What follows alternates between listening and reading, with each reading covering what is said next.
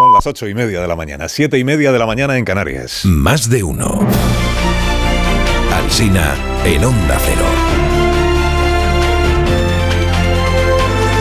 Dirección de sonido, Fran Montes.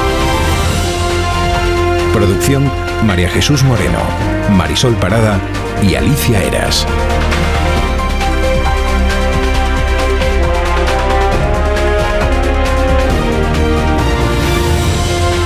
6 de la mañana, eh, que ya hacía calor, y eh, hasta las 12 y 20, que era un poquito más, en casi todas partes, estamos aquí para compartir con ustedes el comienzo de este nuevo día, que es jueves y es 27 de abril. Se nota que estamos en precampaña electoral, le dijo ayer Sánchez a Rufián en el Congreso, pero, pero no lo decía el presidente por sus anuncios de pisos baratos y venga pisos, se nota que estamos, no, no, lo decía porque Rufián había denunciado antes el mal servicio de cercanías en Cataluña. No, no, sí está claro, está claro. Está claro que estamos en precampaña electoral.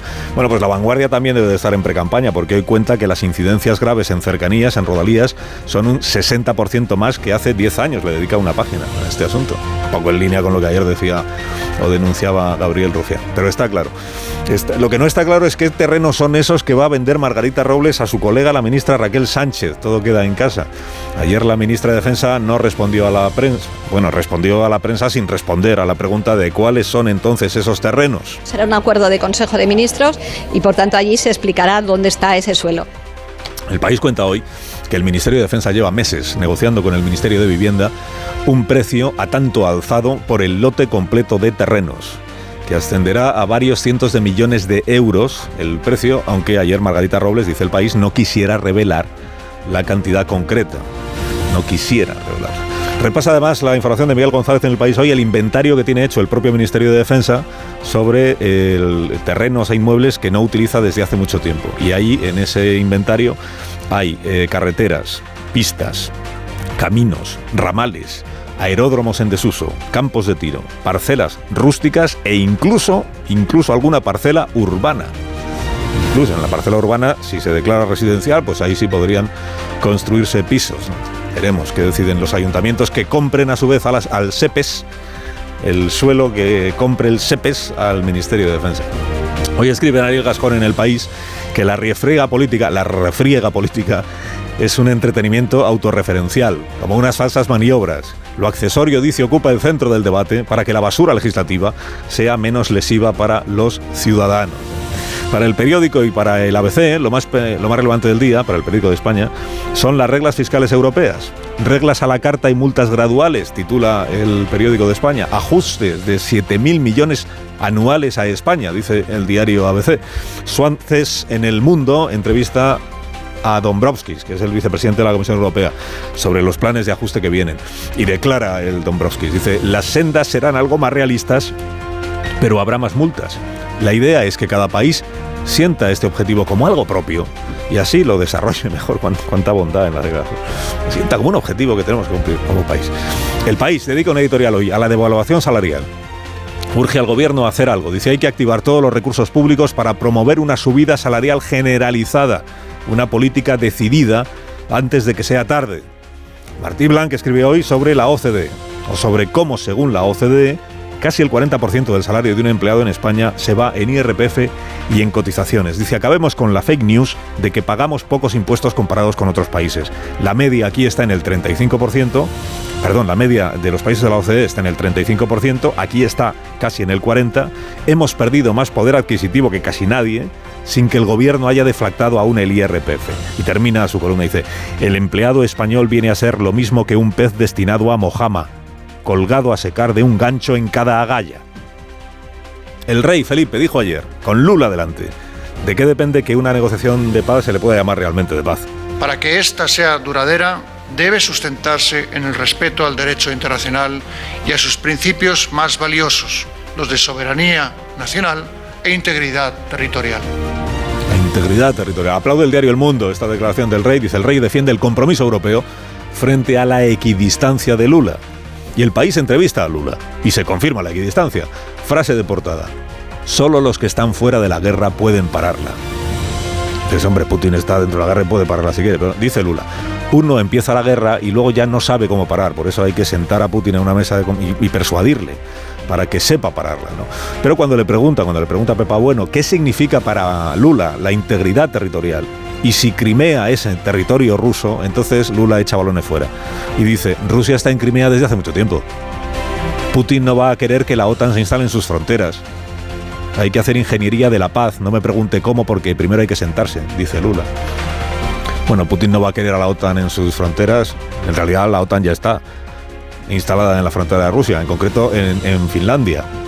Nuevo miembro de la alianza como consecuencia de esta guerra. El español opina que Lula no está en el lado correcto de la historia. Dice, es preocupante que China siga con su ofensiva de presión a Ucrania y que los cantos de sirena lleguen a los oídos de Sánchez de la boca de un líder latinoamericano por el que el PSOE tiene debilidad, que es Lula da Silva. Más cosas. El correo lleva a su portada hoy la imagen del ministro Bolaños en el acto institucional en recuerdo de lo que sucedió en Guernica, del bombardeo de Guernica. Titula toda página el correo El gesto del gobierno español. La vanguardia es el periódico que más destaca el gesto del Papa Francisco. Levanta el veto de las reuniones periódicas de obispos. Dice, mujeres y laicos podrán votar en el sínodo. Abre con ello su edición de esta mañana. La vanguardia dice, decisión sin precedentes. Aunque dentro de la información detalla, dice, el Vaticano le resta importancia. De 370 asistentes, solo 41 serán, o 41 en este caso, serán mujeres, de 370. En el mundo, David Jiménez Torres repasa las pifias que se han visto estos días en los medios a cuenta de José Antonio. Y la maldita casualidad esa de que José Antonio se apellide justo, justo igual que el dictador Primo de Rivera. Dice, ¿cuántas confusiones se han generado? La paradoja, dice David, es que tenemos una sociedad saturada de memoria histórica que exhibe unos conocimientos muy escasos de historia. José Creueras, presidente de este grupo, todos en pie, eh, aparece en la portada del diario La Razón esta mañana porque hubo Junta General de Accionistas de A3 Media. Y dijo nuestro presidente, somos reconocidos por nuestro liderazgo y nuestros valores. Y añade la crónica de la razón. Puso énfasis Creueras en los éxitos de la compañía, destacando la división de radio. Sobre Onda Cero incidió en su papel vertebrador con el respeto, la seriedad y el rigor que la caracteriza. Bien dicho. Bueno, yo no soy quien para opinar, pero bien dicho. Gracias a los premios Príncipe de Asturias, veremos a Meryl Streep en octubre en España. Todos los diarios hoy se rinden ante ella. La razón recuerda a Jesús Palacios que Dino de Laurentiis la encontró fea para el papel de chica en King Kong, que al final se lo dieron a Jessica Lange. Y escribe Oti Rodríguez Marchante en ABC, dice, Meryl es a la historia del cine lo que la rueda a la historia de la humanidad. Solo, solo por su relación con los Oscar, Meryl Streep tutea a Catherine Hepburn. Y gracias a Robin Sharma, hoy sabemos lo sano que es levantarse a las 5 de la mañana. ¿Quién es Robin Sharma? Pues es el abogado aquel que, que dejó su trabajo y se hizo monje. Y luego escribió un libro que es El monje que vendió su Ferrari. Bueno, pues ahora ha escrito otro libro que se llama El Club de los de las 5 de la mañana. Y dice, atención, a las 5 de la mañana podemos aprovechar la magia del Brahma Muhurta. Es un periodo que comienza una hora y 36 minutos antes del amanecer y termina 48 minutos antes del amanecer. O sea, son 48 minutos en los que es el momento de mayor paz y de mayor creatividad. Dice, al despertarme a las 5 de la mañana, luego logro mucho más tiempo para mí mismo y una vida de mayor calidad y con mucho más sentido. Lo que no cuentes a qué hora se acuesta. Eso es verdad. Ni en dónde vive, porque cuando amanece depende, pero bueno. Y tampoco cuenta si él ficha, por ejemplo. Si tiene una hora de entrada a trabajar o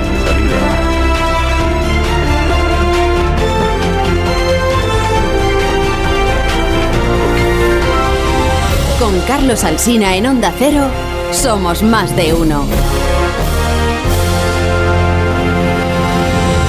Antes de que mis contertulios celebren a Robin Sharma esta mañana y el levantarse temprano, eh, les cuento que aquí amamos los placeres sencillos y, y, por ejemplo, pues darse un paseo a las 5 de la mañana por cualquier lugar, por el campo, una charla con amigos a las 5 de la mañana en una terraza al sol. Y, y con las patatas siempre a, a, mano, claro. Las patatas de patatas hijolusa. A ver esa foto, decir patata. ¡Hijolusa! Es que decir patata es decir hijolusa. Para freír, guisar, asar o hacer al microondas. Entre nuestra gran variedad encontrarás la patata perfecta para tu plato, siempre con la misma calidad. Patatas hijolusa. El reto de comer bien cada día.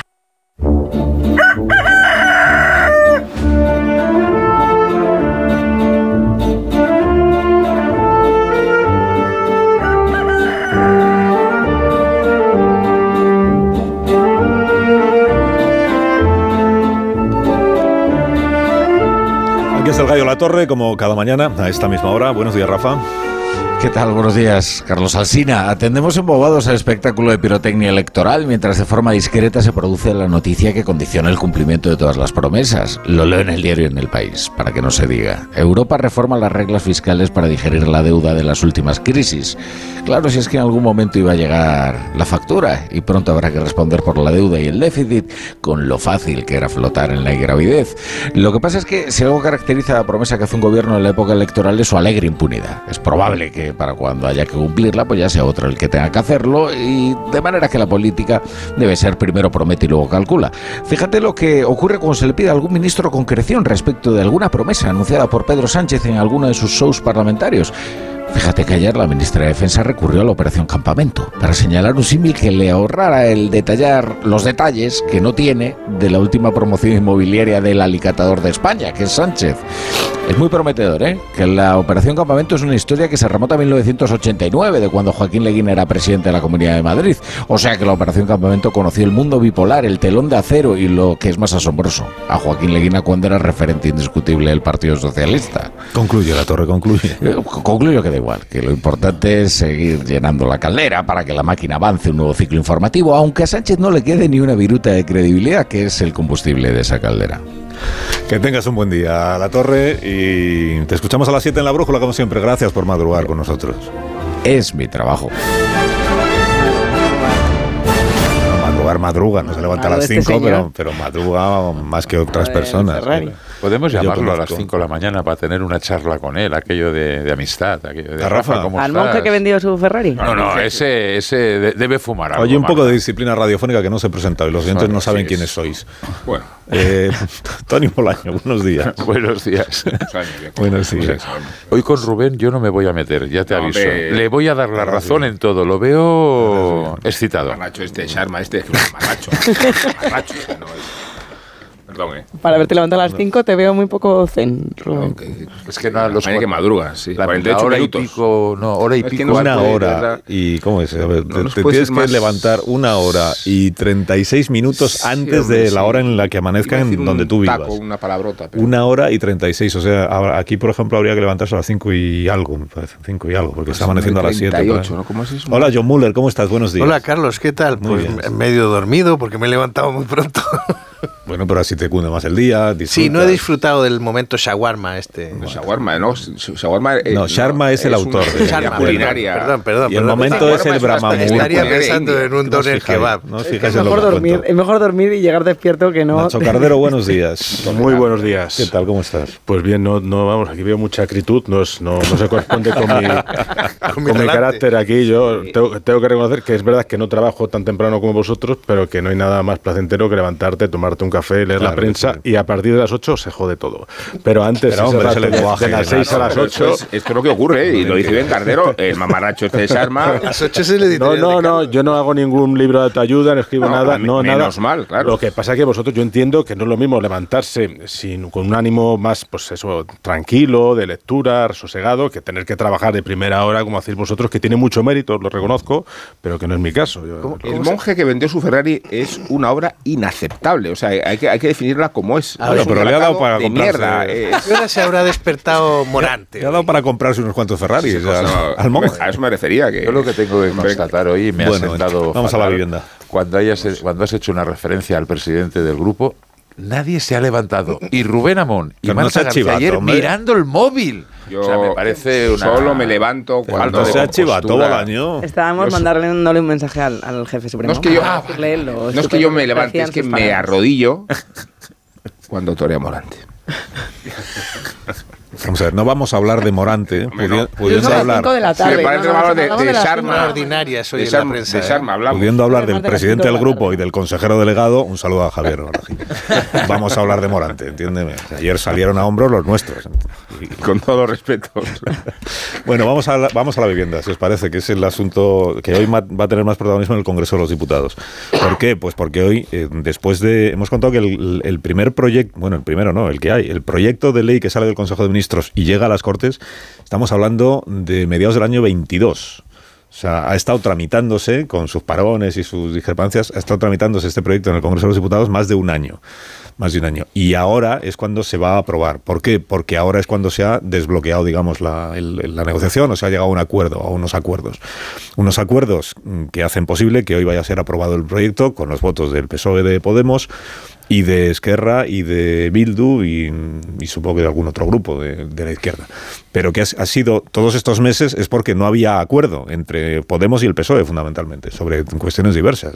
Es cuando el Partido Socialista no veía que lo del tope a los alquileres tuviera mucho sentido, que pudiera pensar que podía ser contraproducente, ahora ya no, ahora ya le parece, que el tope a los alquileres en las zonas tensionadas es una medida no solo eh, eh, eh, provechosa, sino progresista, como dijo el otro día la ministra de Vivienda. Y había otras cuestiones en las que discrepaban que finalmente han quedado resueltas y superadas. Y eso es lo que hace que hoy se vaya a aprobar la ley de vivienda. Lo que pasa es que a la vez, a la vez que se va a aprobar la ley de vivienda, el gobierno del presidente ha decidido, digamos, paralelamente a la tramitación, ha decidido hacer estos anuncios sobre eh, que si las viviendas de la Sareb, que si los, los- los suelos de la Sareb, que si el, plan que anunció el otro día de las 20.000 viviendas con suelos del Ministerio de Defensa, pero que esto no es consecuencia de la ley de vivienda, o sea, son planes de vivienda que igual que se han anunciado ahora, se podrían haber anunciado, entiendo yo, hace pues ayer dijo la ministra Robles que estos terrenos, estos este suelo del Ministerio de Defensa lleva sin utilizarse desde hace años. O sea, que se podía haber anunciado lo mismo que se ha,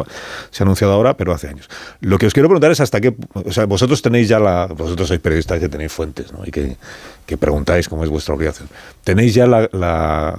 o sea, qué terrenos son estos? Eh, ¿Dónde están? Eh, ¿Cómo están valorados? Porque hay que hacer una tasación, nos explicó ayer la ministra, explicó a los periodistas cómo están valorados, cuánto va a ingresar el Ministerio de Defensa en un incremento de aquella manera de su propio presupuesto, que es, es un negocio pues interesante para el Ministerio y, y sobre todo est- estos son los suelos que están esperando los ayuntamientos tener a su disposición para declararlos residenciales y empezar a levantar pisos. Sí, Eh, sobre- Bolaño, tú que sobre te... todo los campos de tiro que deben estar en, en zonas muy tensionadas, ¿no? O sea, a ver, yo, Hombre, cuando había tiros, sí. eh, sí, tensionada cuando había tiros, sí, de acuerdo. Pero, por ejemplo, eh, en Barcelona, las eh, donde están los juzgados de actualmente era un cuartel militar, pero eso ya está vendido y, edificado. Hay tres o cuatro cuarteles que había en Barcelona mm, ya están vendidos y edificados, con lo cual dices, ¿dónde están los terrenos? A mí esa es la gran la gran incógnita, no tanto el, el dinero, porque al final entre, entre el gobierno se entenderán cuál es el traspaso, pero claro, fijaros lo que ha pasado con la operación Campamento, que era, es el mismo proceso. Y luego, eh, tú, Carlos, ahora decías que la ley es del año 2022, que estaba tramitándose, etcétera, etcétera. Pero acordaros que la bronca de la ley de vivienda viene de mucho antes, con José Luis Ábalos de, de ministro, y, y, y con las diferencias bastante encima de la mesa. Y Raquel Sánchez, la, la ministra de- del ramo, ahora tiene que lidiar con dos cosas, porque Esquerra está pensa- pensando en reprobarla por el tema de, de- de Rodalías y va a defender una ley que ha tenido ella un protagonismo bastante mesurable, no ha sido la protagonista de esto, con lo cual también sorprende. No sé si tendrá que ver que en el CIS le dan eh, que va eh, en segunda en valoración, segunda por la cola. Solamente la conocen el 18% de los ciudadanos. Enti- Entiéndase entonces que el protagonismo lo han tenido otros y no la ministra del ramo. Solo gana a Diana Morán, lo digo. por- Que es otra de las... ¿Sabéis quién es? no? La- Sí, la ministra de Ciencia, que Ah, fue una, otra de las incorporaciones de la última de la penúltima remodelación ministerial cuando se apostó por las alcaldesas, ¿no? Raquel Sí, Sánchez, era- Diana Morán Raquel Sánchez era alcaldesa y de Isabel, Gabá. e Isabel Rodríguez. Y creo que el CIS no hace preguntas sobre su conocimiento en Gabá. Es que, claro, eh, Tezanos juega mal hasta en eso. Eh, Cardero, eh, Müller, ¿quién quiere? Pues eh, bueno, la verdad es que saber eh, a qué obedecen, no a qué obedecen, es- obedecen tiene un claro componente eh, pues esto, electoral y, populista de cara a las elecciones, sino de dónde van a sacar estas, estas viviendas. ¿no? Nosotros, como bien decías, Carlos, hay dos líneas de, actuación de la política de vivienda del gobierno que está anunciando y que convergen. Por un lado es el proyecto de ley, la ley de vivienda, que tiene eso aquel, que pues, lógicamente que a mí, a mí no me gusta por su tufillo interven- intervencionista. Pero este segundo que hacéis, que son los continuos anuncios eh, del gobierno de poner, eh, pues eso, vivienda pública, de alquiler, eh, en venta, para digamos para los colectivos más vulnerables, los que tienen ayer menos poder adquisitivo, pues desde que empezó a hacer los anuncios, pues nosotros lógicamente hemos cogido la calculadora y preguntar, como bien decías, a ver de dónde salen estas viviendas y desde el primer día no nos hemos enterado, vamos sumando, hizo un primer anuncio, ¿no? que fueron 50.000 viviendas, alquiler asequible, que empezamos a preguntar de dónde salían esas 50.000 viviendas, eh, entendimos que obedecían a anuncios previos que había hecho durante la legislatura y que no se habían ejecutado. Después se sacó otras 43.000 viviendas, que se hizo el anuncio eh, pues eso en, eh, la semana pasada, y ahora otras 20.000 viviendas del, del, Ministerio de Defensa, que bueno que obedecen a, suelo que se tendrá que, que, desarrollar y que bueno pues eh, cambiar el, la licencia para que puedan ser residenciales. Y ya vamos por 113.000 pisos que va a poner a disposición pues de los colectivos más vulnerables o de menor poder adquisitivo, y todavía no hemos llegado al 28M. Yo entiendo que cuando lleguemos al 28M iremos, iremos ya para las dos o tres millones de viviendas, oferta de vivienda pública. Eso es demagogia, ¿eh, Nacho? Que no, que no sabemos de dónde. es una previsión. Eh, es, una, es, una es una proyección más o menos a, a 113.000 por, por cuatro. No, es, por supuesto que es una broma. Pero Son 13.000 al día. Independientemente de que, como bien decías, Tony, la operación Campamento es un precedente de, de cómo funcionan estos anuncios que nunca se llegan a ejecutar y pasan incluso de gobiernos y de legislatura. Aquí lo, lo, que más te llama la atención ¿no? y lo que más, em, digamos, te, te, molesta, o a mí me molesta personalmente, no es el componente electoral que tiene, lógicamente, cerca del 28M y cerca también de las generales, sino que sabemos que, estas, que estos proyectos no se van a ejecutar. Porque tú dime a mí, los tendrá que ejecutar el siguiente gobierno, si el, que salga de las urnas o quien fuere, pero esto es que no se va a ejecutar. Entonces, es un brindis al sol que es básicamente pues es tomar a la, a la ciudadanía y al votante eh, por tonto. Y, y, y después ya por último, último, perdona, Muller, que es, que es el tema de la, de la ley de, del proyecto de ley de vivienda, que todavía me irrita mucho más que esto, porque aquí yo supongo que John estará un poco de acuerdo conmigo, que pues al final es un poco, es verdad que todo el mundo tiene un derecho, derecho a una vivienda libre, y yo entiendo que tiene que haber cierta intervención del Estado en determinados momentos pues problemáticos, pero que aquí lo que hay es una intervención excesiva diciéndole a la gente lo que tiene que hacer con la propiedad privada, ¿no? Es decir, es el, el dinero que tiene que ganar como su propiedad privada, cuánto dinero tiene que ganar, cómo tiene que poner el precio de alquiler, etcétera, etcétera, más allá de los males que tenga para un mercado libre el, el, topar los precios y que se luzca la oferta de inmuebles. Sí, yo estoy de acuerdo con eso que has dicho al final y de hecho creo que el, esta carrera por de, determinar, eh, que me parece bien, determinar cuántos pisos existen o cuánto de falsedad hay en el anuncio del presidente, yo creo que está clarísimo que el presidente miente. O sea, el presidente desde el momento que dio el mitin en, en Valencia y anunció 50.000 pisos y luego 50.000 viviendas de la Sareb, luego se descubrió que en realidad solo había realmente disponibles 9.000. Eh, él ha seguido sumando y ya va en 183.000, que es lo último que anunció en el, Senado. Entonces, es evidente que Sánchez no está diciendo la verdad o no está siendo preciso respecto de este asunto, pero los periodistas seguimos detrás de esta mm, demencial carrera por añadir pisos y por tratar de ver la parte de realidad que existe allí.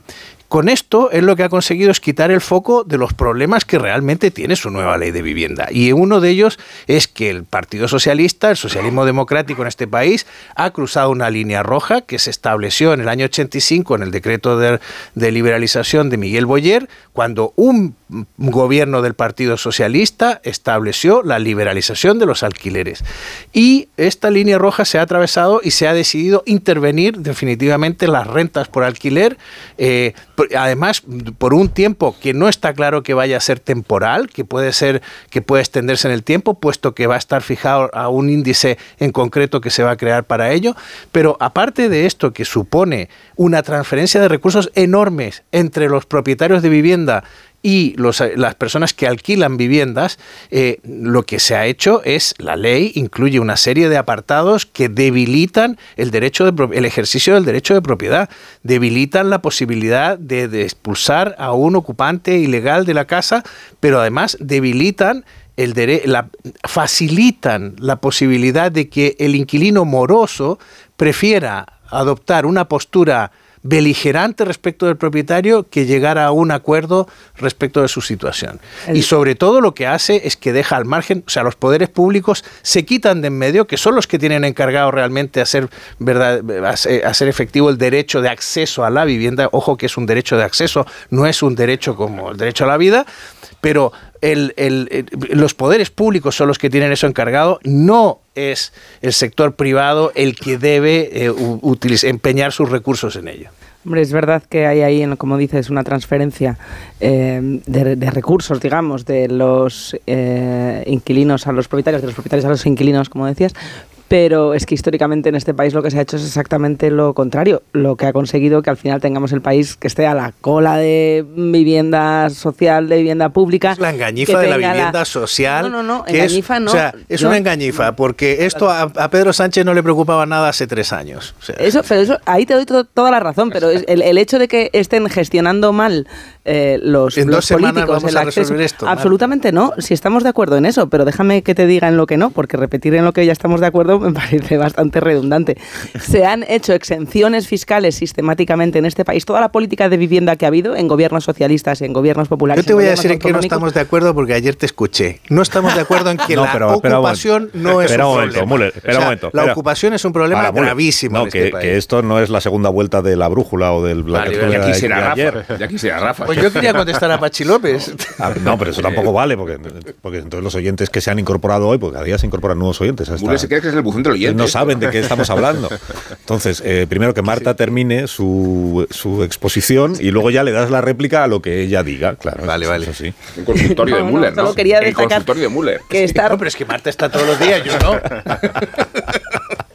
Marta que- está todos los días. yo Mándame no, notas de audio, John, mándame notas de audio. Al terminar la tertulia, cuando veas que discrepas mucho y lo tienes ahí dentro y lo quieres sacar, tú me mandas una nota No, de audio si y yo me dedico por yo, Twitter pero a- déjame terminar de decirle a los oyentes que me parece Yo me apunto aquí que Müller quiere venir todos los días a trabajar. No, que no olvidemos la transferencia que se ha hecho sistemáticamente a, la- a las personas que han optado por ser propietarias de vivienda, que ha sido una política sistemática que se ha mantenido en este país en los últimos 40 años, transfiriendo, transfiriendo recursos públicos a generar viviendas de protección oficial que luego salían al mercado libre, generando ganancias para esas personas que venían de recursos públicos y las exenciones fiscales, que ha sido lo más parecido a una política de vivienda que ha tenido este país mucho tiempo y que ha dejado, como tenemos, un mercado muy disfuncional. Eh, lo malo de, de la no intervención, lo, lo malo de la intervención estatal, Nacho lo explicabas muy bien, pero también tenemos que explicar lo malo de la no intervención. El mercado tampoco ha, ha resuelto los problemas. El- la intervención estatal habrá que hacerla bien, pero el mercado ha generado construir simplemente más viviendas como tal tampoco resolvía el acceso a la vivienda, Pero que tú- es un dicho, problema Marta, si lo muy serio. Y efectivamente estoy de acuerdo con vosotros. Mira, porque ya, pues, ya, como tengo solo un turno de palabra, pues aprovecho para decirlo y responderme. Eh, que efectivamente estoy con vosotros en que esta subasta de cada día un número de pisos que no se explica de dónde van a salir no ayuda a darle credibilidad en absoluto al proyecto de vivienda de este gobierno. Y el Ministerio de Defensa asegura que esto no es en absoluto electoralista, que no se les ha ocurrido antes de ayer, que llevaban mucho tiempo preparando esta búsqueda de terrenos y esta cesión, pero dado que no están siendo capaces de explicarlo, pues es difícil de Es que decía el propio John que esta era una maniobra disuasoria para no hablar del contenido y los Distractoria, pormenores. distractiva. Porque más te da disuasoria. Disuasoria no, no, hombre, no. Bueno, ¿Disuasoria de quién? ¿A quién disuade? Oye, está ahí, Perdón, distraer. ¿cuál es? ¿Qué tengo que decir? Está muy, está muy- Una maniobra de distracción. muy Una maniobra de cortina de humo.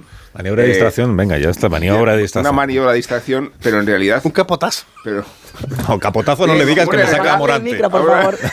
Fran, apágale el micro a John, que está muy pesado. No, no, No, no, pero ni, creo- ni- una, ni una frase taurina, ni un término taurino, nada que tenga que ver con el mundo de voy a los coger el toro por los cuernos. No, Y- a ver, John, que decía que era una maniobra de distracción. Pero vaya resultado entonces, ¿no? Porque está resultando del todo contraproducente. Si se trataba de distraer, en lo que ha fijado la atención es en un plan megalómano y delirante. Porque es totalmente inverosímil que se amontone tanta vivienda pública sabiendo que no existe una definición precisa que la pueda convertir en verosímil. Hay otra trampa, que es que no dan, operación. el, Digo dan que- el plazo temporal en el que las van a construir. Esa Claro. para mí es la trampa fundamental, porque suelo, pues seguro que hay. Pero efectivamente, la, inhibición de Sánchez Bien, en la gestión del vamos a problema pausa, durante entonces. sus años de gobierno se añade a la inverosimilitud. Decir inverosimilitud es mucho más difícil que escribir un libro de Charma. ¿eh? Eh, ¿Pero qué? a la inverosimilitud con que el propio Sánchez plantea su programa estrella, porque resulta pura fantasía. Es, es un plan de fantasía, cuya credibilidad es tan baja que tiene un efecto contraproducente. ¿Y quién se va a creer? Bolaño, Después, y, termino por un, por un detalle. Si al final el resultado de la evaluación consiste en que Defensa tiene más recursos, entiendo que esos recursos se utilizarán para los fines del Ministerio de Defensa. Claro, claro, lo dijo ayer la ministra. sí, sí, para Y la si es así, me gustaría saber qué piensan Unidas Podemos de que el Ministerio de Defensa, que es un ministerio pobre, se convierta en un ministro, en un ministerio dotado de un presupuesto particularmente relevante en la guerra de Ucrania. Pero habrá que reconocerlo. Estoy soltando la- la- el otro tema del día. Habrá que reconocerle la audacia a quien haya diseñado la operación, porque lo que sí se va a producir en cuanto se firme la operación es que el Ministerio de Defensa va a incrementar su presupuesto. Que era uno de los empeños del presidente desde, lo- desde que se iba a ir Y de con la ministra. Estados Desde que- Unidos y con la OTAN y de la ministra, por Sí. supuesto. Luego ya si se hacen las casas o no, ya los ayuntamientos recalifican o no, igual. pero el Ministerio ya tiene su... O sea que, pero por eso maneras- digo, lo humillante que es para Unidas Podemos Remata Bolaño. que la carambola de la operación termine por superdotar al Ministerio de Defensa y darle recursos a la emergencia eh, geopolítica que nos encontramos, que es Ucrania, no es otra. ¿eh? Bueno, yo voy a dar un capote a Marta. No, no, por favor, no. Venga, puntilla el tema ya y vamos a, vamos a publicidad. No, vamos a ver. Eh, primero que un oyente me ha escrito diciendo, a ver, o sea, no nos ha dicho, sois un poco inútiles. O sea, ¿cuáles son los terrenos del Ministerio de Defensa en las grandes ciudades? Las antiguas fábricas de munición y de armas que están en desuso, en, sí que están en zonas tensionadas. Os lo digo Sí, como cuarteles. apunte del oyente. Y cuarteles relevantes. ¿eh? Sí, pero bueno, pero en las grandes ciudades, bueno, Madrid yo lo desconozco, no voy a meterme en, en jaleos, pero por ejemplo Barcelona ahí ya prácticamente no hay no hay nada, aunque yo una casita en, en el cuartel del Bruc, oye, no lo no la desmerecería. Pero vamos a ver, es verdad que el plan de comunicación de explicar todo esto de la vivienda por parte del gobierno parece hecho por, por parte de algunos de los asesores de Núñez Feijó. ¿eh? O sea, está hecho fatal. Pero, hombre, yo prefiero que un gobierno movilice, movilice vivienda pública. Es verdad que se, como decía Nacho, esto es imposible que en diciembre haya una, una, no, no, no varias, no, una que esté construida, pero bueno, se va a movilizar suelo, los fondos europeos van a tener un destino para la vivienda pública. Dijiste breve, O sea, Antonio. mm, yo creo que y le dice, no, es que además no hay nada. Mira, sí, de entrada hay 9.000 y de momento 9.000 son más que cero. No, Y ya nueve, acabado. nueve y un minuto, gracias. Eh, una pausa muy cortita y enseguida contamos la encuesta de población activa del primer trimestre de este año, que son los datos que acaba de publicar el INE. Más de uno en Onda Cero. Carlos Alsina. Formas sensatas de invertir tu tiempo. ¿Los partidos de pádel con los del trabajo? Sí, pero en una lista de espera para una cita con tu alergólogo, no. Con Vivaz, el seguro de salud de Grupo Línea Directa Aseguradora, tienes acceso directo a más de 50.000 médicos especialistas, consultas presenciales ilimitadas y más de 1.000 centros y hospitales. Desde solo 17,50 euros al mes sin copago. Porque si en salud no hay tiempo que perder, perderlo en una lista de espera no tiene sentido. Ven directo a vivaz.com o llama al 917-400-400. Consulta condiciones. Lo siento, no ha sido seleccionado. Ya me imaginaba, siempre descartan mi currículum. ¡Haber estudiado!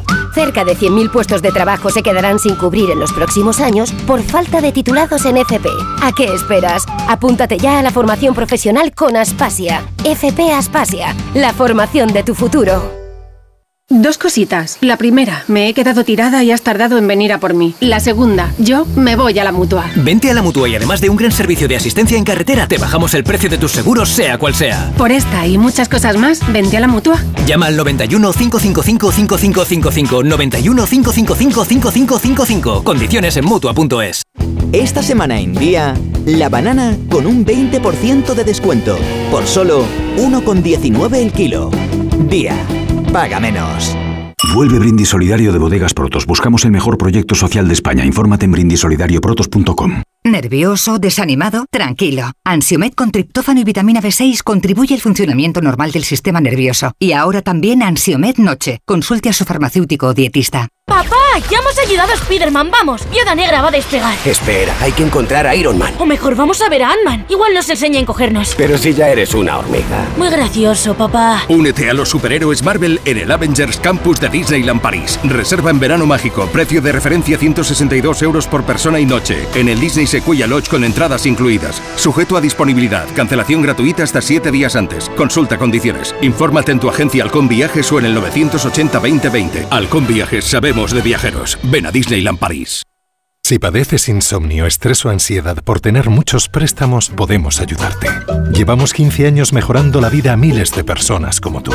En Agencia Negociadora encontrarás personas empáticas capaces de solucionar lo que tú no puedes, negociando con los bancos para que ya, el próximo mes, tengas un único préstamo y pagues hasta un 80% menos que ahora. Sin moverte de casa rápido y discreto. Si tienes casa en propiedad, llama gratis al 900-900-880. 900-900-880. Te cambiará la vida. Grupo Reacciona. Una llamada de móvil, esa reunión eterna, recoger a los niños. Nos pasamos el día corriendo por estrés. ¿Cómo no vamos a tener dolor de cabeza? Gelocatil 650 con paracetamol bloquea eficazmente el dolor. Gelocatil, rápida absorción contra el dolor a partir de 14 años. De Ferrer. Lea las instrucciones de este medicamento y consulte al farmacéutico. Regalar a tu madre es poner un lazo aún me importas, aún lo mereces. Regalar a tu madre es poner un lazo al moldeador automático Babyliss Wave Secret para crear ondas sueltas por 179,90 euros. Regalar a tu madre siempre será más grande que cualquier regalo. 7 de mayo, feliz Día de la Madre. El corte inglés. ¿Tú sabes cómo reclamar una factura de la luz? Yo tampoco. Por eso soy de Legalitas porque cuento con expertos que me ayudan a solucionar los temas que yo no controlo. Por solo 25 euros al mes puedo contactar con ellos todas las veces que quiera. Hazte ya de legalitas. Y por ser oyente de Onda Cero, y solo si contratas en el 900 661 ahórrate un mes el primer año. Legalitas. Y sigue con tu vida. Más de uno en Onda Cero.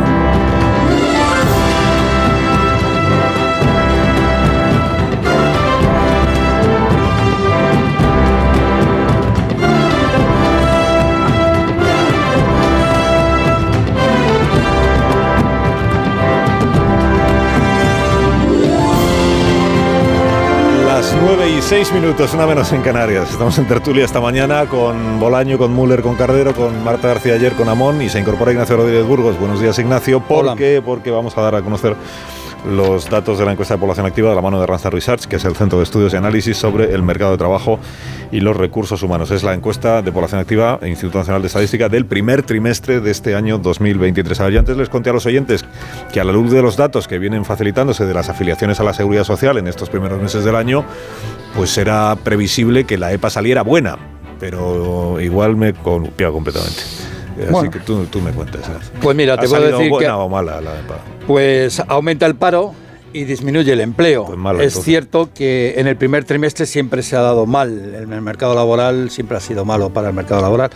Eh, hay que decir que el número de parados aumenta en 103.800 personas, en total hay 3.127.000 desempleados en nuestro país y la tasa de paro también se incrementa, se incrementa al 13,26%, es decir, volvemos otra vez a saltar por encima de esa barrera del 13% en tasa de paro, que es la más alta de la Unión Europea, supone 39 centésimas más que en el trimestre anterior, que el trimestre, el último trimestre del año también eh, ya se vio una cierta ralentización económica. En cuanto a la ocupación, pues desciende en 11.000 en 11.100 personas. 11 se destruyen, por lo tanto, 11.100 puestos de trabajo. El primer trimestre, como digo, no suele ser un buen periodo para el mercado laboral, aún así es el menor descenso desde el año 2007. En España hay 20.452.000 ocupados. La ocupación desciende en 8.800 personas entre en el sector privado, 2.300 en el público, cae entre los asalariados, aumenta el trabajo entre los autónomos, en 12.000 trabajadores por cuenta propia más. La ocupación también mejora en el sector servicios y en cambio baja, pues baja en todo lo demás. Baja en el resto de los sectores, baja eh, la ocupación en industria, en agricultura, en construcción. Decir por comunidades, por ejemplo, pues las mayores caídas de paro se dan en Andalucía y en, en Madrid y en el Principado de Asturias. Hay que decir que también aumenta la población activa en casi 93.000 personas y los hogares que tienen a todos sus miembros activos en paro, pues también se incrementa en este trimestre en 7.800 hogares más con todos sus miembros en paro hasta superar el millón, hasta superar el millón 55.000 hogares con todos sus miembros en desempleo. Así que aumenta el paro, disminuye el empleo, aumenta el paro en 103.800 personas y el empleo en 1.100 ocupados menos. Pues no es una buena EPA, entonces ya está. Bueno, eh, a, a, lo largo de la mañana pues veremos. Las cómo- expectativas creo que estaban muy por encima de lo que... Sí, pero es, es el mejor dato desde el 2007. Es decir, Sí, lo he comentado, el de la, la, la ocupación. primer, el primer trimestre de la EPA siempre es muy mala, muy mala. Entonces, lo que pasa es que es verdad que tú llevas razón, Carlos, que las expectativas eran tal, tal como nos iba adelantando el ministro eh, Yolanda Díaz, el ministro Escrivá, de Seguridad Social y demás. De más empleo, menos paro. Pues, pues pensábamos que iban a ser bastante mejor y que no iba a caer la ocupación, y ha caído. O sea, con lo cual, ese es, ese es el, el dato final. Ignacio, no te vayas, quédate por aquí si quieres y luego completamos la actualidad económica del día. Estos datos que hemos conocido en la actualidad del mercado laboral de la mano de randstadresearch.es.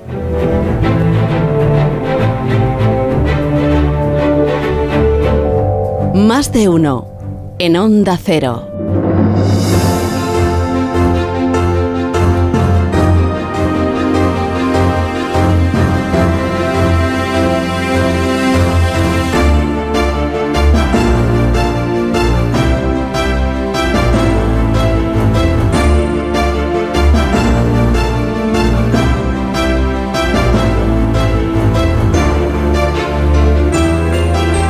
9 y 10, bueno, aparte de Carderos, si los demás queréis hacer algún comentario sobre la encuesta de población activa y los datos que acabamos de conocer, naturalmente de- tenéis la oportunidad de hacerlo, sobre todo Müller, no- no, porque hoy solo vienes hoy de esta semana. Claro, y no sé cuándo voy a volver a venir. No Acuérdate de lo que dije yo de la EPA, John, en la mal. última No, EPA. yo- Estás a tiempo. Marta, de- no, sé seria. Sí, el tema es, tú ayer sostuviste en este programa que la ocupación no es un problema, que era un problema fantasma. La ocupación y eso, con K. La ocupación con K. Y eso no es Era así. un- o sea, un problema es un problema por fines el, el políticos. propio ministro del No Interior dijo en noviembre que, hay, que hubo Relación en 10.000 uno. ocupaciones en los últimos 18 meses. Hay las entidades financieras, yo hoy doy un dato en mi columna, dice- pueden, calculan que tienen 30.000 pisos ocupados eh, en este país. O sea, eh, la Claro ocupación es un, problema, es un no es problema- un fantasma Es para un asustar a problema las abuelitas. Es un Ignacio problema Varela, que era el que estaba sentado donde estás tú ahora ayer cuando discutíamos de esto, me lo comparaba con Viena. Y mi argumento, que como ayer, mira, como ayer Ignacio no me dejó, aprovecho ahora de decírtelo a ti. Nada, venga. En los países donde el acceso a la vivienda digna es mucho más fácil que en. España, hay menos ocupaciones porque las familias vulnerables tienen donde eh, vivir. Entonces, eh, plantear la ocupación solo como un problema de orden público y no como de una carencia ley esencial del el acceso a un derecho de también es un sesgo. Desde luego que es un problema, pero un problema que también se reduciría No fantasma, si hubiera no un mejor acceso a la vivienda digna. No es un fantasma. Bien aquellos oyentes Lo que cambio, no lo cambio. Y así siguieron la tertulia de ayer en nuestra página web, en, la app, tienen el programa completo. de- hombre, de. Y respecto a la EPA, Que además fue muy interesante el programa de ayer. Aparte de la tertulia, luego hicimos cosas pues muy interesantes. Estuvimos hablando de la película de 20.000 especies de abejas con su directora a partir de Eso las fue 11. después de y las con- 10. Ahí ya no estamos nosotros. Pues eso te estoy diciendo, que eso lo, lo puede usted recuperar. en- y, y la tertulia de ayer también la puede recuperar para saber exactamente qué es lo que dijo Marta y a qué está dando la réplica. A ver, si quieres que te Muller. diga algo Oye, de la de la EPA. EPA. Te contesta Eh, en un artículo. O sea, en su artículo de hoy te contesta. No, porque no la menciono. Yo, De la EPA. yo la, semana pasada la mencioné. El, el de la EPA, a ver, vamos a ver, yo estoy con, con Nacho, la sensación, no, no tengo una sensación mala ni me parece eh, un dato horrible, al contrario, eh, creo que para lo que esperábamos en este momento, eh, efectivamente no se está pro- produciendo un holocausto. Entonces, eh, efectivamente esto en términos del discurso político le termina dando la razón a Sánchez. Y, lo que estamos viendo es que eh, yo creo que efectivamente vamos a- estamos en un momento de crisis, hay un problema con la inflación y hay un problema de reparto del trabajo que se está produciendo, que no estamos viendo tan, de manera tan evidente. Es posible que también la EPA esté registrando que mucha gente ha decidido empezar a buscar trabajo y que no lo estaba haciendo. eh, y todos esos factores hay que considerarlos. Pero ahora mismo no podemos hablar de un problema de, de desempleo que vaya más allá del problema que tradicionalmente hemos tenido y que nos ha llevado a duplicar la cifra de paro de la Unión Europea. Lo que, lo que sí es verdad es, y, y antes yo creo que Rodríguez Burgos iba un poco por ahí, existe un desacople, una descoordinación entre los datos de- del Instituto Nacional de Estadística y los que dice el Ministerio de Trabajo y Seguridad social, ¿no?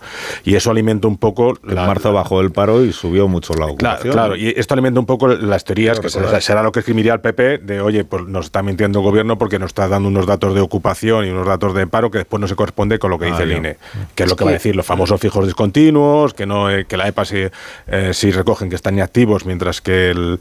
el, Es que la EPA habla del paro. Claro. Y el, y el gobierno habla del empleo. O sea, el, el gobierno habla de la afiliación y de la ocupación con sus registros. Y la EPA nos habla del paro, que es los demandantes. Entonces, el gobierno no tiene detectadas las intenciones de las personas. La EPA sí detecta las intenciones de las personas. Hay muchas personas que de pronto dicen, yo no he estado buscando trabajo en el último año, pero ahora sí, porque lo necesito, empieza a movilizarse. Ese factor hay que tenerlo en cuenta también. Ahora, yo creo que efectivamente en el mundo laboral están cambiando muchas cosas y uno de los factores es que no tenemos ese paro enorme, está incidiendo en la morosidad bancaria, está incidiendo en un, montón de factores. Pero el problema grave que tenemos en este país es que los salarios están en el suelo. O sea, hemos perdido poder adquisitivo por la inflación, pero también hemos perdido capacidad, poder adquisitivo porque el país no está generando riqueza. Tenemos un problema de generación de riqueza para aumentar nuestra renta per cápita. Si no, seguimos estancados en Y 2006. eso vinculado con la vivienda, recordad que viene a decir que dedicamos el 43% de nuestro sueldo a, a, a podernosla proveer. ¿eh? Y ese es un dato escandaloso.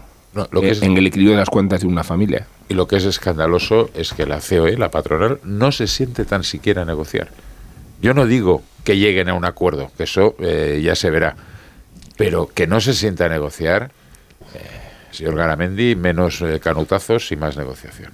De todas maneras, el dato de, de ocupación eh, me parece interesante en cuanto que la economía está ahí intentando resistir, pero el dato de, paro, por ejemplo, que es nuestro verdadero problema, es el peor dato desde el 2020. Es decir, otra vez estamos ahí eh, creando empleo, pero no lo suficiente. Y la, la prueba más evidente es la tasa de paro, que es lo que mide precisamente y se homologa en la Unión Europea.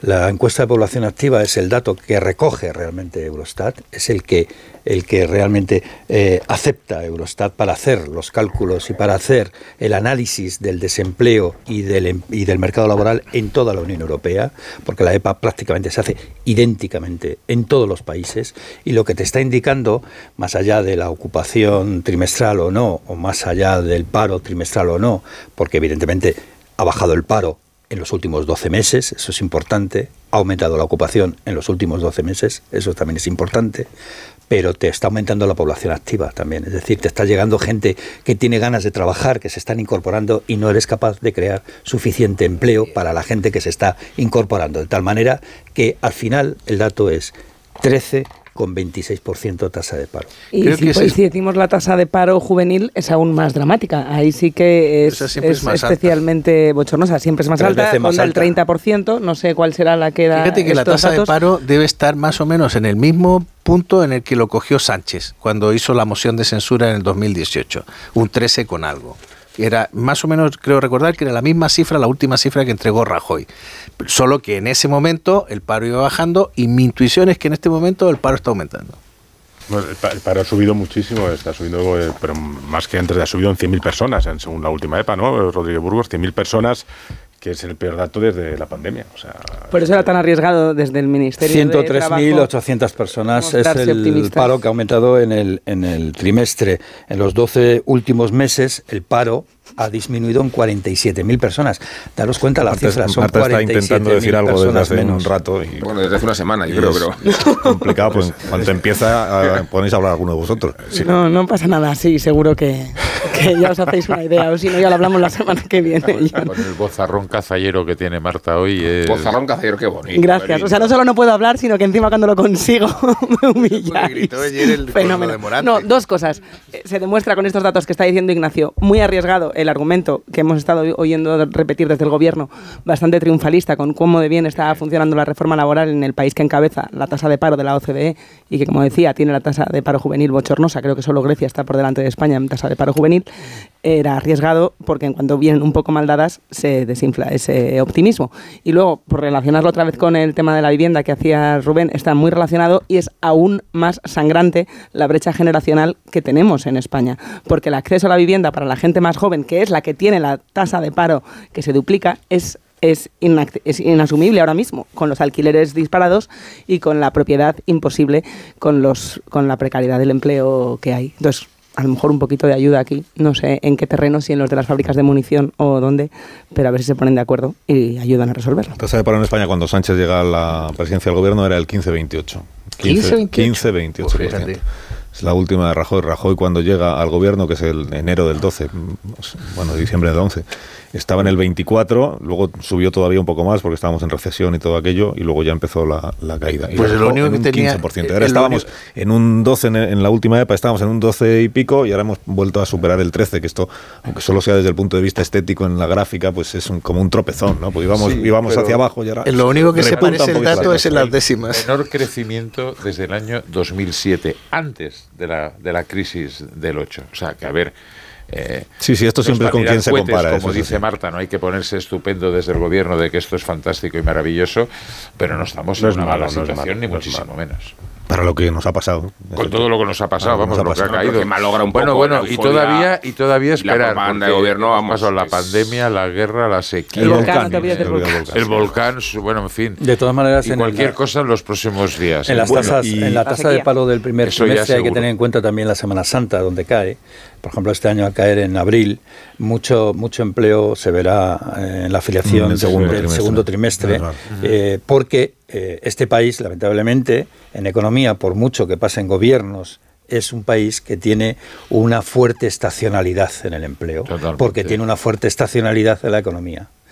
Y porque tiene un sector turístico que funciona cuando funciona, o sea, su momento expansivo, Semana Santa, verano, Navidad. Oye, ya aprovecho, aunque sea en medio minuto, para pediros opinión sobre esto de la Comisión Europea y los planes que tiene para el año que viene. Bueno, los planes que tiene, la negociación que está abierta dentro de la Unión Europea, Comisión y gobiernos nacionales, respecto de las reglas fiscales, del, equilibrio presupuestario y todo aquello que se quedó parado cuando empezó la pandemia, se suspendieron las reglas fiscales.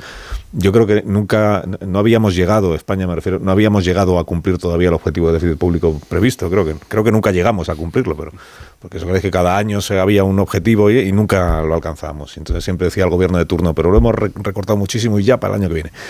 Ahora se van a retomar las reglas fiscales. La negociación que está abierta o el debate dentro de la Unión Europea es eh, en qué condiciones, en qué condiciones.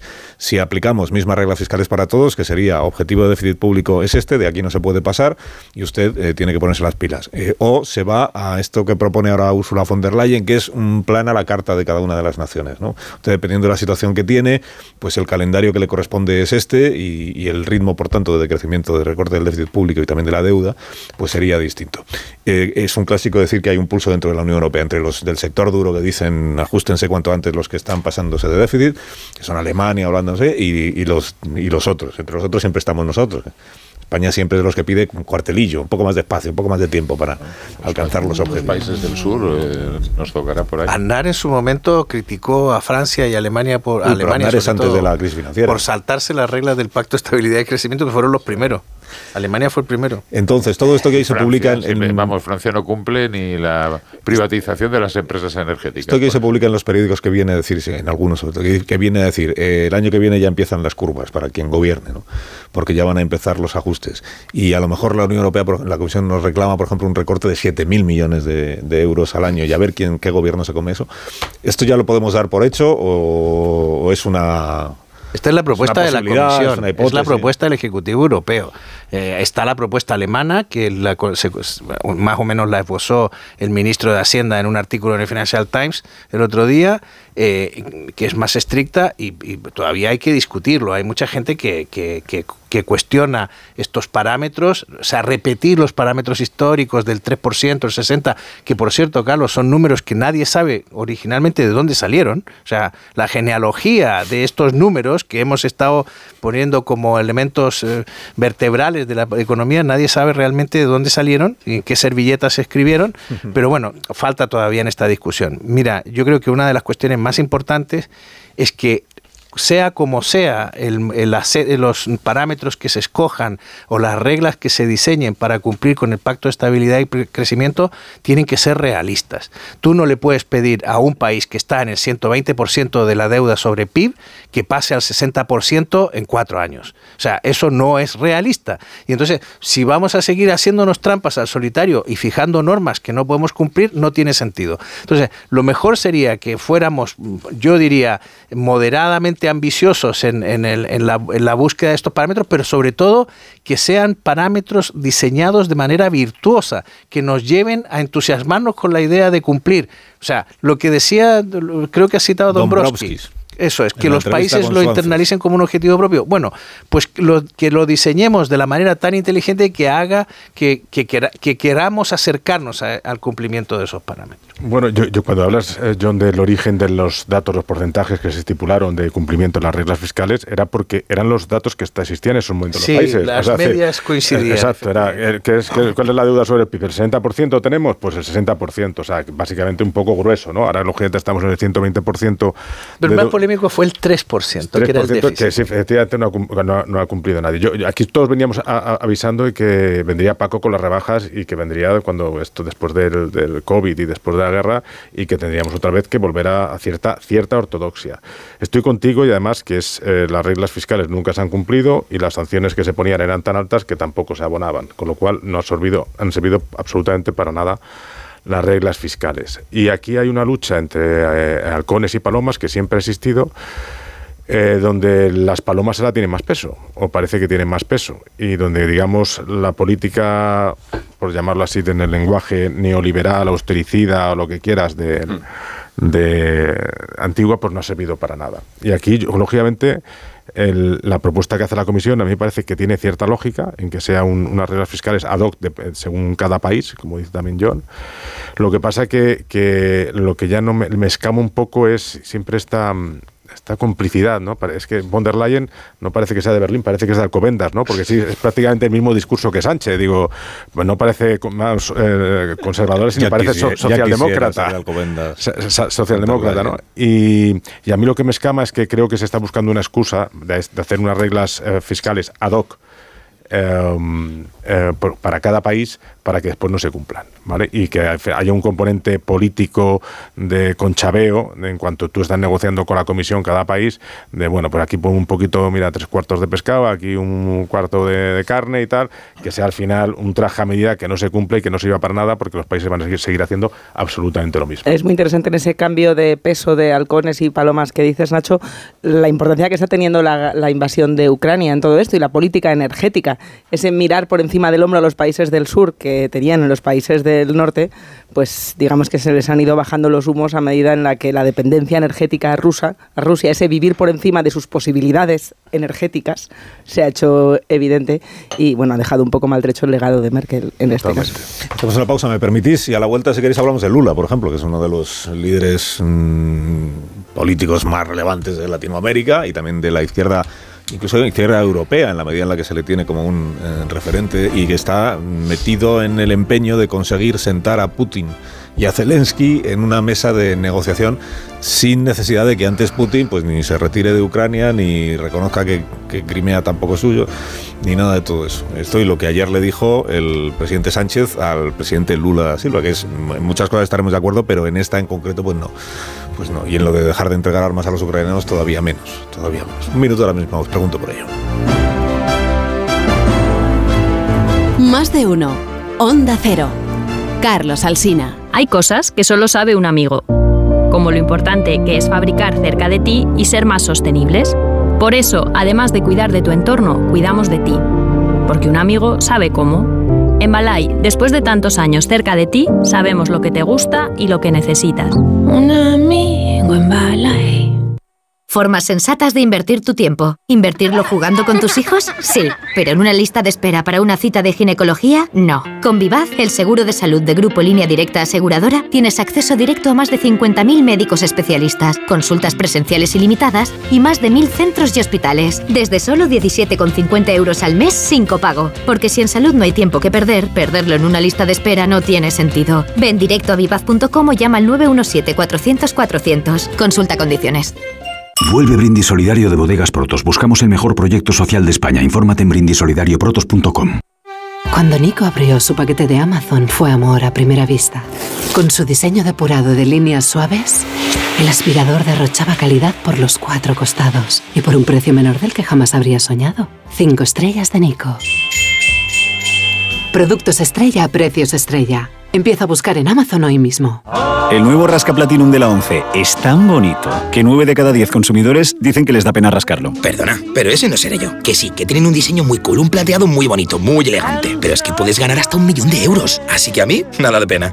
Cuando te enteres de que el nuevo Rasca Platinum tiene tres juegos muy divertidos y un premio de hasta un millón de euros, ya no te va a dar tanta pena. Nuevo Rasca Platinum de la 11. Qué bonito es. Sí, te toca. A todos los que jugáis a la 11, bien jugado. Juega responsablemente y solo si eres mayor de edad. Siguiente. Buf, si es que me paso la vida haciendo entrevistas para nada. ¡Qué pesadilla! ¡Haber estudiado!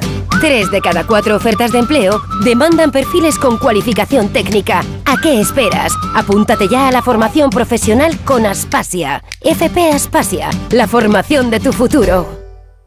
En Obramat te ofrecemos ventanas a medida de PVC y aluminio que se adaptan a cualquier reforma y suponen un ahorro energético con el mejor asesoramiento profesional. Profesionales de la construcción y la reforma. Obramat. 29. Tus nuevas gafas graduadas de Sol Optical. Estrena gafas por solo 29 euros. Infórmate en soloptical.com. Cuando tienes hijos pequeños, es lógico y normal que te preocupe algo como esto. Cambié de trabajo y ahora paso más horas fuera de casa. Y claro, dejo a mis hijos mucho tiempo solos y eso me preocupa.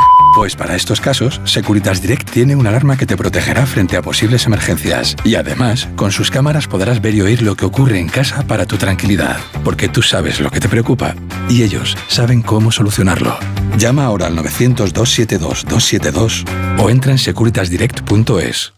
¿Cansado? ¿Fatigado? Es astenia. Y contra la astenia, Astenolit. Astenolit con aminoácidos y vitaminas del grupo B te ayuda. Con solo una toma al día y en solo 12 días, lo notarás. Recuerda, astenia, Astenolit de Laboratorios ERN. Alquiler, acción de alquilar, negocio por el que se cede una cosa a una persona durante un tiempo a cambio de una rentabilidad. Seguro, objetivo, es cierto, libre y exento de todo peligro o riesgo. Si piensas en alquilar, ya sabes, alquiler seguro. Llama ahora al 910-775-775. Alquiler seguro.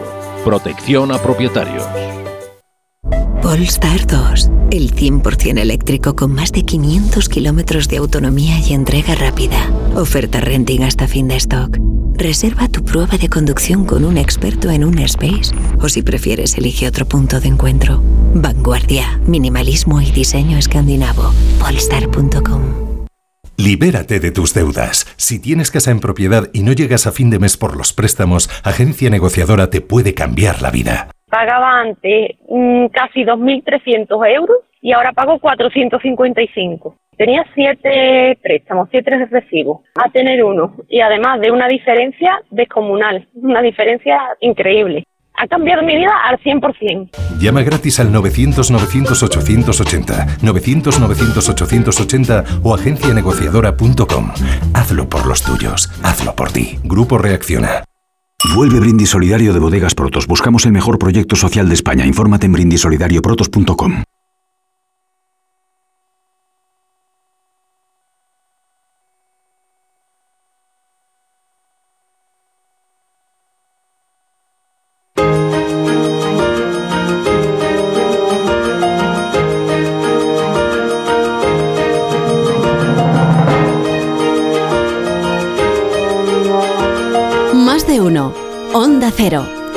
Carlos Alsina.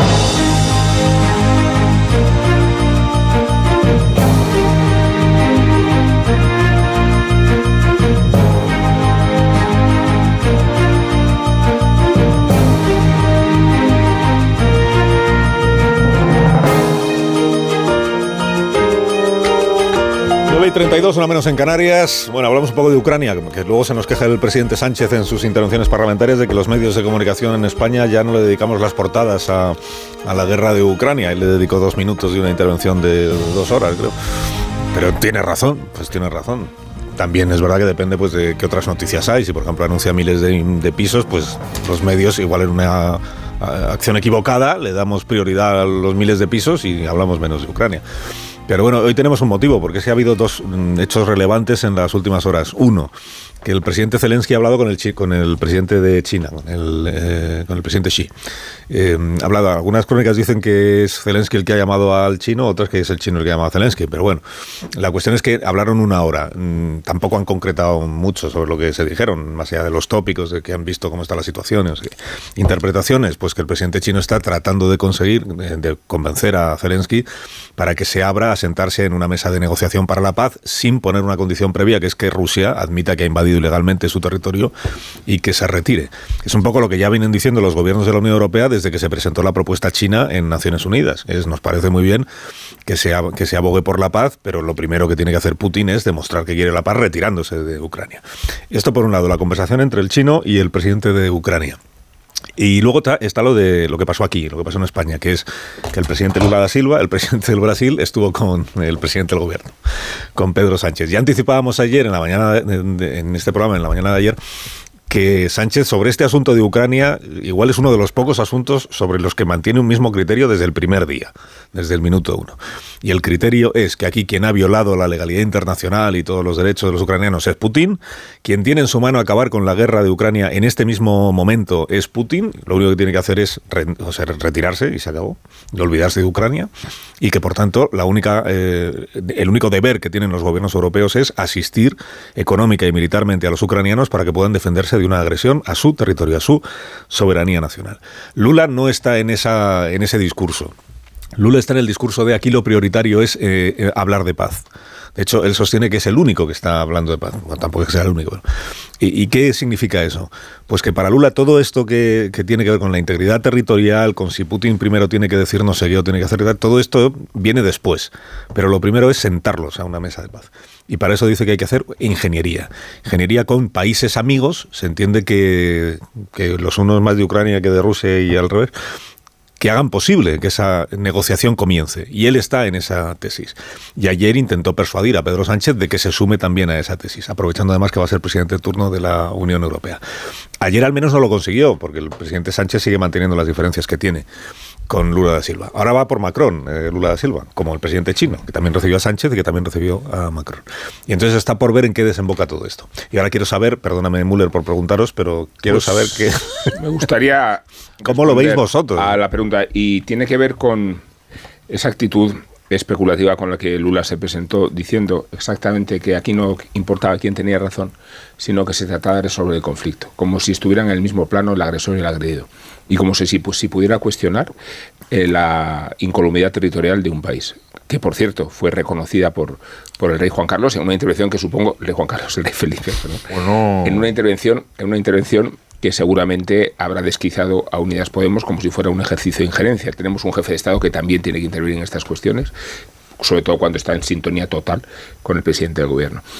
Pero Lula es un aliado encubierto de Putin o no tan encubierto. Hay una serie de países de enorme peso geopolítico y de muchísima influencia económica que atienden y responden a la estrategia de Putin y que además homologan esta teoría de acuerdo con la cual Putin lo que hace es defenderse del peligro de que Ucrania se convierta en un socio estratégico de la OTAN y de legitimar no, ya la invasión de Ucrania, de Ucrania sino y de Crimea, sino de justificar que hay territorios ya conquistados que no se pueden discutir. Luego, ¿de qué negociación estamos hablando y en qué plano se sientan eh, Zelensky y Putin como si se tratara de ponerlos en el mismo lugar? Por eso digo que hay que mm, acreditar hasta qué punto las teorías de Lula coinciden con Unidas Podemos integralmente y le crean a Sánchez un problema de gestión. Sánchez estuvo en el aniversario de la guerra de Ucrania, estuvo sentado en el Parlamento de Kiev y esos honores le obligan a responder de una coherencia que ha venido demostrando pese a la beligerancia de sus socios gubernamentales.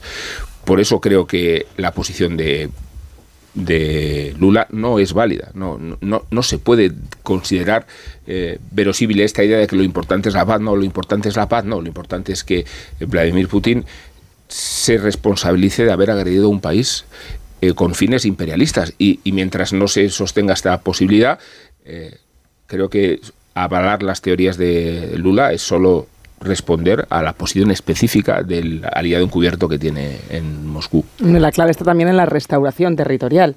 O sea, en el fondo da igual que o entiéndeme, no da igual, pero es secundario si pide o no eh, perdón Putin o si se hace responsable de lo causado. Lo importante es que Ucrania pueda restablecer su integridad territorial. Por eso, cuando se habla de paz, hay que aclarar si es cediendo a lo que Putin quiere o a lo que reclama Zelensky, que es lo que se deduce ayer de ese acercamiento, de esa llamada, eh, como era larga y significativa, que tuvieron Zelensky y Xi.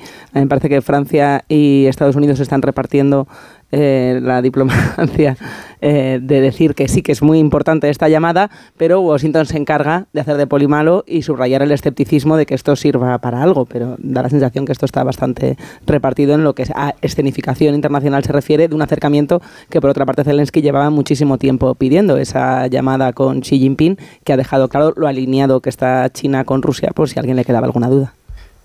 La, llamada yo creo que tiene guarda relación eh, directa con la metedura de pata del embajador chino en Francia.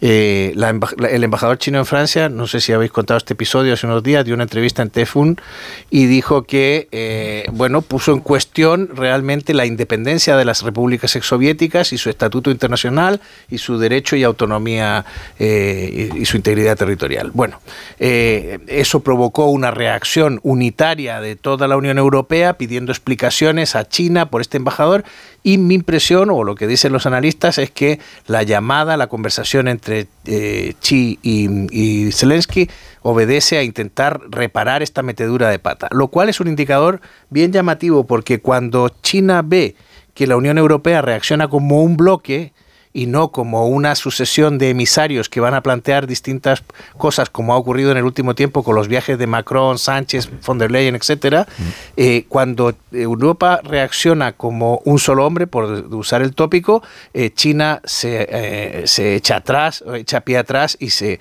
y se achanta.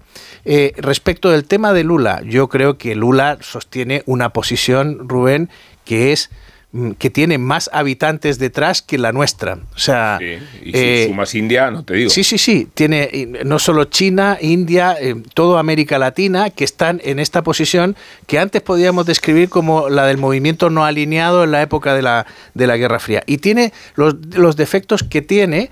Eh, efectivamente, yo no la suscribo tampoco porque, como tú bien has dicho, él lo que plantea es, dice, sí, sí, sí, nosotros respetamos la Carta de Naciones Unidas y la integridad territorial, pero ahora lo importante es es parar la guerra.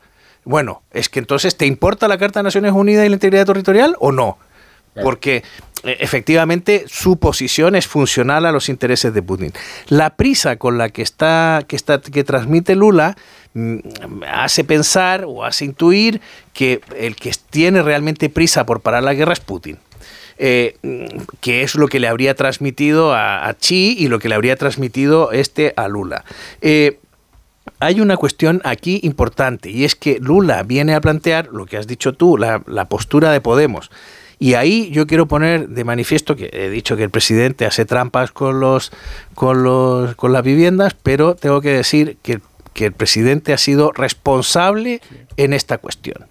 Y no solo ha sido el presidente responsable, sino la socialdemocracia europea, la que en una situación en la que la socialdemocracia está instalada sobre el clivaje que hay en nuestra población europea respecto de la gente que es pacifista o belicista en estas circunstancias, gente que es otanista o antiotanista. Y ese clivaje no se ha planteado, o sea, no tenemos una discusión central sobre si apoyar a Ucrania o no, porque la socialdemocracia ha decidido que hay que apoyarla. Y entonces han, han demostrado una lealtad hacia la OTAN que, que, yo creo, yo para mí es inesperada. Yo pensé que íbamos a tener más fisuras, más discusiones, más debates y íbamos a tener más problemas para apoyar a Ucrania. El, que no hubiera existido esta unanimidad en apoyar a Ucrania probablemente hubiera hecho que hoy Ucrania estuviera rendida y no hubiera resistido a la agresión rusa. Tony. Yo, eh, habláis de que es la, esto podría ser la postura de Unidas Podemos. A mí me sorprendió mucho el artículo de ayer, me parece que fue ayer, del presidente Zapatero en el país. Bueno, la misma postura, es la misma. Totalmente. totalmente. Me, sorprendió. Y, no, el grupo de Puebla, ¿no? estamos mundial porque el eje de la geopolítica se está desplazando. Dices, bueno, vale. Y, Increíbles. Y que se desplace el eje de la geopolítica, que puedo entenderlo, decir, pero bueno, o sea, a ver, Sudamérica en estos momentos, como buena parte de África, tienen una influencia decisiva y no de Europa. Influencia decisiva de Rusia y de China. Con lo cual, ciertamente se está eh, moviendo el eje geopolítico, pero entonces, ¿qué hacemos nosotros? ¿Damos un paso para favorecer ese eje geopolítico y darle la supremacía en lugar de Estados Unidos a, Rusia? Hombre, no sé si hacemos el negocio de Roberto el de las cabras en Europa, pero es sorprendente este movimiento que juega a la equidistancia, pero que no es equidistante, o sea, no nos engañemos, no es equidistante, favorece unas posiciones muy, muy determinadas y son las de Rusia. O sea, porque como decía Rubén, y en eso voy a estar de acuerdo con él, el agresor y el agredido no pueden empezar en el mismo, en el, en el mismo plano. Y luego además no nos engañemos. O sea, empieza la primavera. Empieza la primavera en, Ucrania me estoy refiriendo. Se están eh, deshelando los, los, los, campos. Los tanques están allí. ¿Alguien piensa de verdad que no se va a recrudecer la guerra en estos dos meses para tratar de, situarse en una posición de fuerza de cara a una hipotética negociación? O sea, o sea el, Putin fue a Gerson hace cuatro días a visitar las zonas ocupadas. O sea, eso es un movimiento, o sea, con toda la voluntad. ¿De qué estamos hablando? A mí me sorprende, me sorprendió negativamente el artículo de, ayer del, expresidente Zapatero, porque además rompe rompe, digamos, la línea argumental del gobierno. Bueno, la línea argumental, pero, pero, es verdad que, la proximidad de Lula con Podemos, pero también una proximidad con el Ejecutivo Socialista, está claro, y sobre todo con José Luis Rodríguez Zapatero, que es el expresidente y que tiene, tiene un gran ascendente sobre el, sobre el actual Ejecutivo y, sobre, sobre, Pedro Sánchez. Y además la, la presencia de José Luis Rodríguez Zapatero, como decías, en el Grupo de Puebla, en, en Colombia, en Brasil, en Venezuela, pues cada vez, o sea, la presencia de Zapatero cada vez es mayor y sobre todo teniendo en cuenta los puentes que tiene con, con el actual Ejecutivo eh, de España, ¿no? Por un lado. Esto hay que tenerlo en cuenta también porque la propuesta que hace Lula aquí en Madrid es la misma propuesta muy parecida a la que hace la propuesta de China con todos sus con, todos sus matices, ¿vale? Y, está claro también que la estrategia de China, eh, aquí hay una gran, un nuevo orden mundial, una gran lucha geoestratégica, donde por un lado está Estados Unidos, por otro lado está China expandiéndose por Latinoamérica y por África, y después están los pobrecillos de Europa, la vieja Europa, que eso es un, continente de 27 estados, donde no nos podemos de acuerdo ni con las reglas fiscales, ni con nada, porque al final, ni con la política energética, en vez de ser una Unión Europea, es una unión de 27 gobiernos, ¿no? Y este es, este es el, el, el gran problema. Y ya por último, eh, independiente de verdad que la posición del, del gobierno está, ha sido muy clara en el tema de la invasión de Ucrania y muy firme además. Eh, pero a mí no se me escapa que no, es el caso de Lula, donde él quiere crear un grupo mediador para hacer una especie de, paz, ¿no? llegar a la paz en, el conflicto, sino a mí no se me, vamos, no se me escapa que uno de los deseos húmedos del actual gobierno español, de Pedro Sánchez, es que durante su presidencia europea, de presidencia española eh, europea de España, poder lograr algún hito que le permita sacarse una foto a la izquierda con Putin y a la derecha con Zelensky, aunque sea en Minsk, en Kiev o donde sea, pero sacarse esa foto. Vamos, no me cabe la menor duda. Eso sería rabo y dos orejas. Y, ojalá. Nos alegraríamos, Cuando los intereses de Sánchez. A mí siempre que los intereses de Sánchez coinciden con los de la nación, eh, me parece fabuloso. La cuestión es cuando lo subordina. Ojalá se produzca esa proeza de geopolítica y diplomática. Ojalá Sánchez lo consiga. ¿Cómo no? Yo, yo estoy deseando que suceda ese episodio. Premio Nobel de la Paz para Sánchez. Bueno, si, si es a ese precio, por favor. Pues. La pausa. 14 minutos para que sean las 10, una menos en Canarias. Con orden, Carlos. Con orden. Pero qué orden, si ahora mismo hay orden y, eh. Es el primer momento de orden de esta mañana, o sea que celebrémoslo con esta pausa de publicidad. Más de uno en Onda Cero. Dos cositas. La primera, ahora que necesito ahorrar más que nunca me has vuelto a subir el precio del seguro. La segunda, yo me voy a la mutua. Vente a la mutua con cualquiera de tus seguros y te bajamos su precio, sea cual sea. Llama al 91 555 5555. 91 555 5555. Por esta y muchas cosas más, vente a la mutua. Condiciones en mutua.es. Vuelve Brindis Solidario de Bodegas Protos. Buscamos el mejor proyecto social de España. Infórmate en brindisolidarioprotos.com. Formas sensatas de invertir tu tiempo. ¿Invertirlo jugando con tus hijos? Sí. Pero en una lista de espera para una cita de ginecología, no. Con Vivaz, el seguro de salud de Grupo Línea Directa Aseguradora, tienes acceso directo a más de 50.000 médicos especialistas, consultas presenciales ilimitadas y más de 1.000 centros y hospitales. Desde solo 17,50 euros al mes sin copago. Porque si en salud no hay tiempo que perder, perderlo en una lista de espera no tiene sentido. Ven directo a vivaz.com o llama al 917 400 400. Consulta condiciones. 98.0.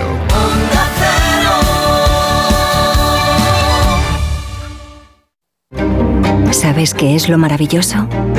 Que hay un coche tan versátil que se adapta a lo que necesitas y que lo encuentras en versión híbrida, híbrida enchufable o 100% eléctrica. Así es el nuevo Kia Niro. Y lo mejor es que lo maravilloso está a tu alcance. Kia, descubre lo que te inspira. Ven a Takay Motor, concesionario oficial Kia en Fuenlabrada, Móstoles y Alcorcón o visítanos en takaymotor.com. Azulejo efecto madera, mármol, pequeño, grande, liso, con flores. En la quincena del azulejo de Coisa, todos a los mejores precios. Azulejos para tu baño, cocina, salón, terraza y toda tu casa. El azulejo que deseas del 17 al 30 de abril en Coisa. Más información grupocoisa.com. ¿Ya con ganas de vacaciones? Con MSC Cruceros esta primavera aprovecha nuestros descuentos de última hora embarcando desde puertos españoles o con cómodos vuelos. Ocho días con todo incluido desde 679 euros por persona. Reserva en tu agencia de viajes o en msccruceros.es y descubre el futuro de los cruceros. Escápate al monasterio de piedra y descubre arquitectura legendaria en un entorno natural exuberante. Pasea por sus senderos y espectaculares cascadas. Contempla su claustro del siglo XIII y camina sobre su fascinante lago del espejo. Monasterio de piedra. Siente la historia. Vive la naturaleza. monasteriopiedra.com ¿Sabías que hay una residencia Vallesol muy cerca de ti? Sí, con todo lo que una persona mayor necesita, pero por mucho menos de lo que imaginas, y con la misma profesionalidad, cariño y respeto de siempre. Ven a conocer nuestras modernas instalaciones. Infórmate en el teléfono 924 24 25 o en vallesol.es. Vallesol, dedicados a ti porque te lo mereces. Es horrible. Horrible. ¿No te gusta el precio de la luz? No la pagues más. Pásate al autoconsumo. Digamos basta. Ahora es el momento. Con los precios actuales ya no hace falta ser ecologista. Economistas, bienvenidos. Por fin hay otra luz. Factor energía. ¿Lo veis? Jornadas del pulpo en los restaurantes La Madreña. Venga a disfrutar de un delicioso pulpo cocinado con tal variedad de preparaciones que le sorprenderán. Pulpo con almejas en salsa verde, con faves de luarca, pulpo a la vinagreta de cítricos, al ajillo con langostinos en salsa marinera, pulpo al pimentón de la vera y muchas más. No se pierda las jornadas del pulpo en los restaurantes La Madreña. lamadrena.com. Si eres de los que no puede esperar para estrenar el nuevo Ford Kuga híbrido enchufable, aquí va un cuento para amenizar la espera. Érase una vez. Y colorín colorado, este cuento se ha acabado. Listo, se acabó la espera. Que tus ganas de disfrutarlo no esperen. Nuevo Ford Kuga híbrido enchufable con un diseño rompedor y deportivo. Y además con entrega inmediata, porque a veces lo bueno no se hace esperar. Solo hasta fin de mes. Condiciones en Ford.es. Calzados Pradillo. ¿Sufre usted de los pies? ¿Son anchos o delicados? ¿Usa plantilla ortopédica? ¿Tiene callos, juanetes? ¿No sabe dónde calzarse? Calzados Pradillo le ofrece la solución adecuada al problema de sus dolencias. Calzadospradillo.com Calzados Pradillo, como el descalzo. La venta privada de las razas Village ya está aquí. Del 27 de abril al 15 de mayo, disfruta de un 20% de descuento adicional sobre el precio del Village. En marcas como Scalpers, Timberland o Furla. Te esperamos de lunes a domingo festivos incluidos. Y recuerda, la venta privada es solo para membership. Únete en larrozasvillage.com. Ahora en Repsol vamos a darle un giro completo a tu aceite de cocina usado. Trae a las estaciones de servicio Repsol tu aceite de cocina usado y lo transformaremos en combustible 100% renovable con cero emisiones netas. Además, por cada litro que traigas te llevarás saldo Wilet. Recuerda traer tu aceite en botellas de plástico transparente de un litro. Dale una segunda vida a tu aceite de cocina usado. Combustibles renovables Repsol. Más información en Repsol.es. Oye. ¿El dicho ese de va a durar más que la obra del Escorial? Pero si duró un horno Miele, no es tanto. Los electrodomésticos Miele duran tanto que parece que otras cosas duran muchísimo menos. Si quieres un electrodoméstico diseñado para durar 20 años, compra un Miele. Hace 10 años, Renault abrió camino a los coches eléctricos. Hoy entramos en una nueva era con Renault Megane E-Tech 100% eléctrico, 220 caballos o 160 kilovatios. Ahora con entrega inmediata y tres años de mantenimiento incluidos.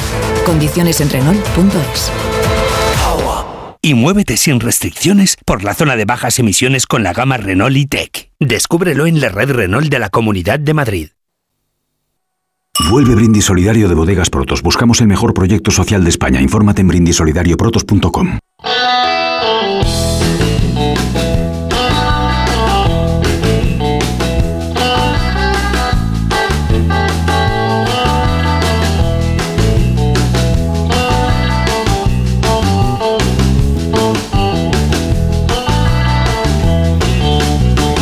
Top Noticias del corte inglés con Begoña Gómez de la Fuente. Buenos días, Begoña. Buenos días, Carlos. Hombre, si de verdad quieres ahorrar como nunca en tu compra diaria, no te pierdas la semana de los ofertones de supermercado, de Supercor, supermercados, Hipercor y el supermercado El Corte Inglés, porque te llevarás a casa más que ofertas, ofertones en una semana de ofertas insuperables en productos de alimentación, droguería y perfumería. Por ejemplo, un 2x1 en hamburguesas de Angus Miguel Vergara, bandeja de dos unidades, comprando dos la unidad sale a 3 euros, o la segunda unidad al 80% en todos los ahumados la increíble. Además, en la semana de los ofertones eh, tienes un 10% de regalo en todas tus compras de alimentación, droguería y perfumería superiores a 20 euros. Siete días irrepetibles con auténticos ofertones, no te lo pierdas. Recuerda, solo hasta el 3 de mayo en Supercor, Supermercados, Hipercor y Supermercado El Corte Inglés en tienda web y app. Precios válidos en Península y Baleares. Consulta condiciones de la promoción. Más de uno. En Onda Cero. A ver, que el Confidencial eh, publica la prepublicación, el adelanto de un capítulo de un libro que han escrito José María Olmo y David Fernández, que lleva por título King Corp, o sea, Corporación King, digamos, el imperio nunca contado de Juan Carlos I, que sale a la venta est- estos próximos días, eh, la semana que viene, creo.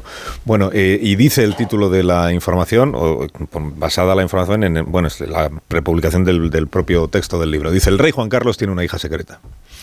Eh, la- el mayor secreto que la familia real ha ocultado a la sociedad española es que después de que nacieran la infanta Elena, la infanta Cristina y el actual rey don Felipe, el rey don Felipe es del 68, me parece, 67 o 68. Eh, después de que nacieran Elena, Cristina y Felipe, Juan Carlos I tuvo una cuarta hija, fruto de una relación extramatrimonial con un aristócrata ligeramente mayor que él. Esta cuarta eh, hija llegó al o cuarto hijo sería llegó al mundo a finales de los 70, principios de los 80. Dice, se llama Alejandra, está casada, tiene un hijo, nunca ha reclamado ningún tipo de derecho sucesorio, creció ignorando quién era realmente su padre y cuando por fin lo averiguó optó por seguir actuando como si la noticia nunca hubiera llegado a sus oídos. Digamos que no tiene el menor interés en, ser conocida por la opinión pública y en que tra- trascendiera, no, porque ahora ya trascendido, pero solo aparece el nombre, es Alejandra, bueno, pues Alejandra. Y ella sabe eh, efectivamente quién es y en el entorno de ella, pues igual alguien más lo sabe. En el entorno de don Felipe y doña Cristina y doña Elena, por lo que dice el texto, pues también, pues dice, se ha ocultado a la sociedad española la existencia, en la familia real, pues será porque también lo sabían dentro de la propia familia. Y, ya, y hasta aquí puedo leer por la hora que es, más que nada, no, no- no por otra cosa. Pero bueno, que ya tenemos tema también para, para los siguientes días, los próximos días. Ya vendrá Müller otro día, cuando te toca a Müller. Gracias. Por si quieres comentar también este, Me parece bien. este asunto. Eh, Patrimonio genético. Que naturalmente quedará, quedará que hablar. Pues, pues, si queréis decir algo, lo decís, ¿eh? que no. Sí, indultar a Morante. ¿Cómo? ¡Oh! Lo que yo que quiero es indultar a Morante. digo. De esto no tienes nada que... No le des pie. No le des pie porque entonces va a encontrar una forma de relacionar un asunto con el otro. Y no es el caso. Bueno, pues entonces que indulte a. Que indulte a quien Amón desee esta mañana. Pues no será Morante. Morante de la Puebla, efectivamente, no hay artífice de la pobreza que supone haber cortado un rabo en la mastranza, no sucedía desde hace 52 años, sino protagonista de una cla- declaración de idolatría que detuvo el tiempo en Sevilla y paralizó el tráfico de la ciudad. Se trataba de izarlo a hombros, de conducirlo en volandas de la plaza al hotel y costalearlo como si fuera un paso de Semana Santa, entre clamores y gritos de torero, torero. Imaginaos la estupefacción de los guiris en este éxtasis pagano y el desconcierto de una escena fanática de otros tiempos. Los otros tiempos Morante lo reivindica con naturalidad y sentido académico, pero la conciencia del patrimonio no contradice su descaro contemporáneo ni su vigencia de torero expresionista, ni la exuberancia de una tauromaquia creativa y pasional cuyas verdades amenazan esta sociedad de imposturas y de impostores. No me importa si Morante es de Vox o si es testigo de Jehová. Lo que me interesa es disfrutar del genio y del ingenio de un torero de época que nos observa desde la plenitud. Por eso tiene sentido izarlo a hombros y venerarlo en términos sobrenaturales. No es que Morante toree, es que Morante se aparece. Y Morante convierte a los incrédulos y desquicia a los antitaurinos. La hostilidad a la tauromaquia en la tiranía del animalismo se ha topado acaso, acaso, Carlos, con el mejor torero de todos los tiempos. Cuando tenemos delante de nosotros la historia, lo menos que podemos hacer es reconocerla y quitarnos el sombrero y rompernos la camisa. Habla con conocimiento. Él tiene criterio, Bolaño, pues él tiene criterio, pues ya está. Te ha parecido un poco hiperbólico, dice. Bueno, pero también Oti esta mañana dice que Meryl Streep es como la rueda de la historia de la humanidad. Pues estamos en una mañana de hipérboles, no pasa nada. Hasta hace un rato no, No pasa nada. Bueno, pero será, parece un sueco ahora. Hay, hay que leer hoy las crónicas, ¿eh? Los escribidores taurinos hoy se salen. Hombre, hay que leerlo del rey Juan Carlos. Oye, lo estoy leyendo yo ahora, oye, y tiene, que está muy eh, interesante. con todo el cariño que le tengo a la familia real española, sobre todo a la actual, o sea, la, bueno, da igual, que, que claro, que tiene, Sí, una parte, claro. que tiene una parte esto, según veo en el texto, un poco de película de domingo por la tarde, porque dice cuando, claro, cuando don Felipe era joven, dice Juan Carlos I temía que conociera a su, por eso se le ocultó, ahora ya eh, dice que ya lo saben todos, pero que se le ocultó mientras eran jóvenes los otros, los, eh, Elena, Cristina y, y Felipe, porque el rey Juan Carlos temía que don Felipe conociera a su hermanastra, ellos sin saber que lo era, y los dos se enamoraran sin saber que eran familia. Luego hay una deriva Imagínate. judicial. Claro, como es- si la consanguinidad fuera una extrañeza en los Borbones. Unos Callahan para estas personas que se tienen que ir manchando, marchando, Marisol. Podéis entrar en callahan.es y descubrir la nueva colección de Callahan para esta primavera-verano. Los Callahan ya sabéis que están especializados en máximo confort porque están equipados con la exclusiva tecnología Adaptation que se adapta al pie. Son los únicos zapatos que se adaptan a tus pies y a tu forma de caminar, aportándote siempre una comodidad sin precedentes a la venta en las mejores zapaterías y en callahan.es. Tecnología, diseño y confort a buen precio. Adiós Cardero, adiós Müller, adiós, Adiós, adiós, Bolaño, adiós Marta, adiós Amón. Adiós, no sé si. Adiós Morante, adiós, adiós Ignacio. Hasta mañana, noticias.